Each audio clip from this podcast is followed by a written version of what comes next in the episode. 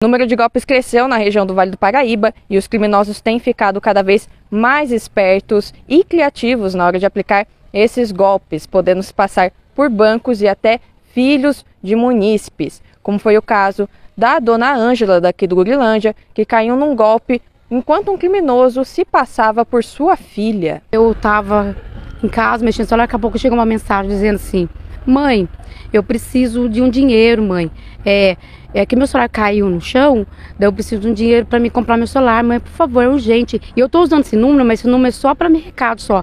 Não tem nada definido ainda. Mas assim que a senhora fazer, né, me arrumar o dinheiro, eu compro o celular, segunda-feira, mas sem falta eu pago para você, sem falta.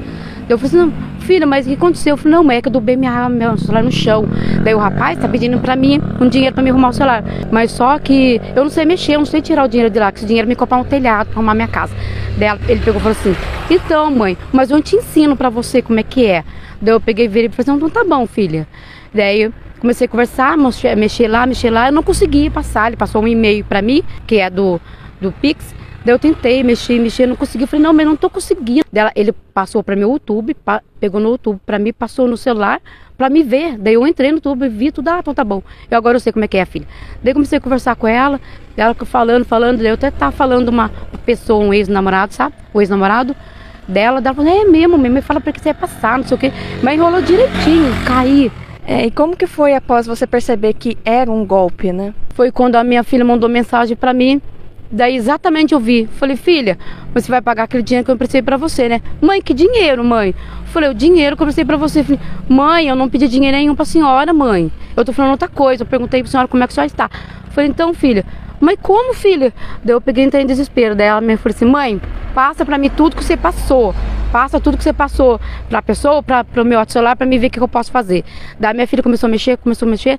Daí a turma dele lá falou pra mim fazer um. ligar pra um 0800, pra me ligar no, no banco, pra me ver se eu consigo recuperar o dinheiro. Mas até agora eu não consegui resolver nada. Então a senhora tomou algumas medidas, como por exemplo fazer o boletim de ocorrência? Então eu vou fazer agora, porque foi no, justamente no sábado, no domingo. Mas como eu até agora não caiu a ficha ainda, sabe?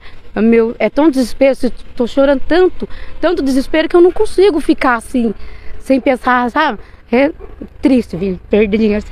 A advogada especialista em direito digital e sócia fundadora do Truze Advogados, Gisele Truze, deu indicações do que fazer após cair em um golpe e dicas de como driblar esses ataques criminosos. A grande maioria desses golpes eletrônicos configuram mesmo o crime de estelionato está previsto no artigo 171 do nosso Código Penal. A primeira medida é armazenar as provas. Então, guardar todas as provas dessa situação, desse golpe que você se viu vítima. Então, tire prints, é, guarde as mensagens recebidas, e-mails, comprovantes de pagamento, seja um golpe que veio através do WhatsApp, né, por um golpista que se passou por alguém pedindo dinheiro para você, você vai precisar desse histórico de mensagens. Se você fez algum pagamento, alguma transferência, Pix, também armazene esse comprovante. Então, compile todos esses comprovantes, essas provas que demonstram o histórico da situação que você passou, e no segundo momento, registre um boletim de ocorrência. Esse boletim de ocorrência pode ser registrado online. Esse boletim de ocorrência pode ser registrado online no site da Delegacia Eletrônica do Estado de São Paulo. No nosso caso, para quem mora em algum município do Estado de São Paulo. Você mesmo vai correr o que aconteceu, vai anexar essas provas, você pode montar um PDF com essas provas e aí você vai registrar como crime de estelionato. Aí um terceiro passo, se você constatar eventualmente que foi aberta uma conta bancária no seu nome, você descobriu que tem alguém usando os seus dados pessoais é, para receber valores, isso aí futuramente vai te dar um problema com Receita Federal. Entre em contato com este banco e cancele essa conta. Peça o bloqueio e cancelamento definitivo dessa conta diretamente com o banco. Apresente esse boletim de ocorrência para o banco e solicite esse cancelamento. Feito isso, se você teve um prejuízo financeiro ou aconteceu algo mais grave, dependendo da situação e do valor desse prejuízo, você pode ingressar diretamente com uma ação judicial.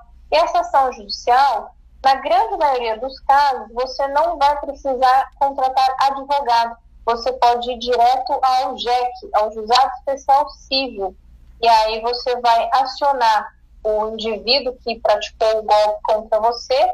Se você é, fez um PIX, por exemplo, você vai ter os dados dessa pessoa, vai ter um nome, vai ter um CPF. Então, certamente você conseguirá identificar esse sujeito. Juliana Vitorino para a Rede Metropolitana, a mais querida da cidade.